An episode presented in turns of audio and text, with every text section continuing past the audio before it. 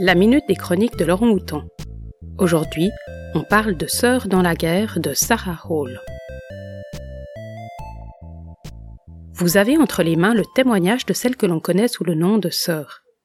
Elle nous raconte sa fuite de la ville de Rith sur une île que l'on reconnaît comme la Grande-Bretagne. Sa stérilisation forcée a été la goutte d'eau de trop. La vie est rude dans ces contrées polluées où tout vient à manquer suite à l'effondrement du système climatique et social. Les individus sont privés de tout droit, et particulièrement les femmes.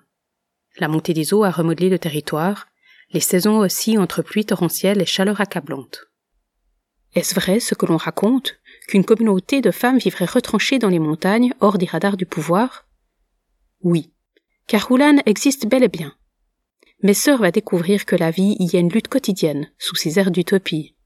Une micro-société extrêmement bien organisée, tournée exclusivement vers la survie et la défense, et en cas de nécessité, l'attaque.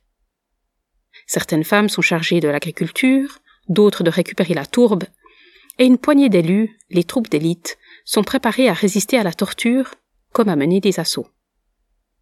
Avec cette dystopie, Sarah Hall pousse très loin son exploration de la féminité, mais aussi les conséquences d'une révolte féministe. Que se passerait-il si les femmes s'arrogeaient la force et la brutalité habituellement réservées aux hommes? Un roman au réalisme post-apocalyptique maîtrisé. C'est cru, mais c'est aussi plein d'espoir. Le propos est nuancé et le rythme soutenu.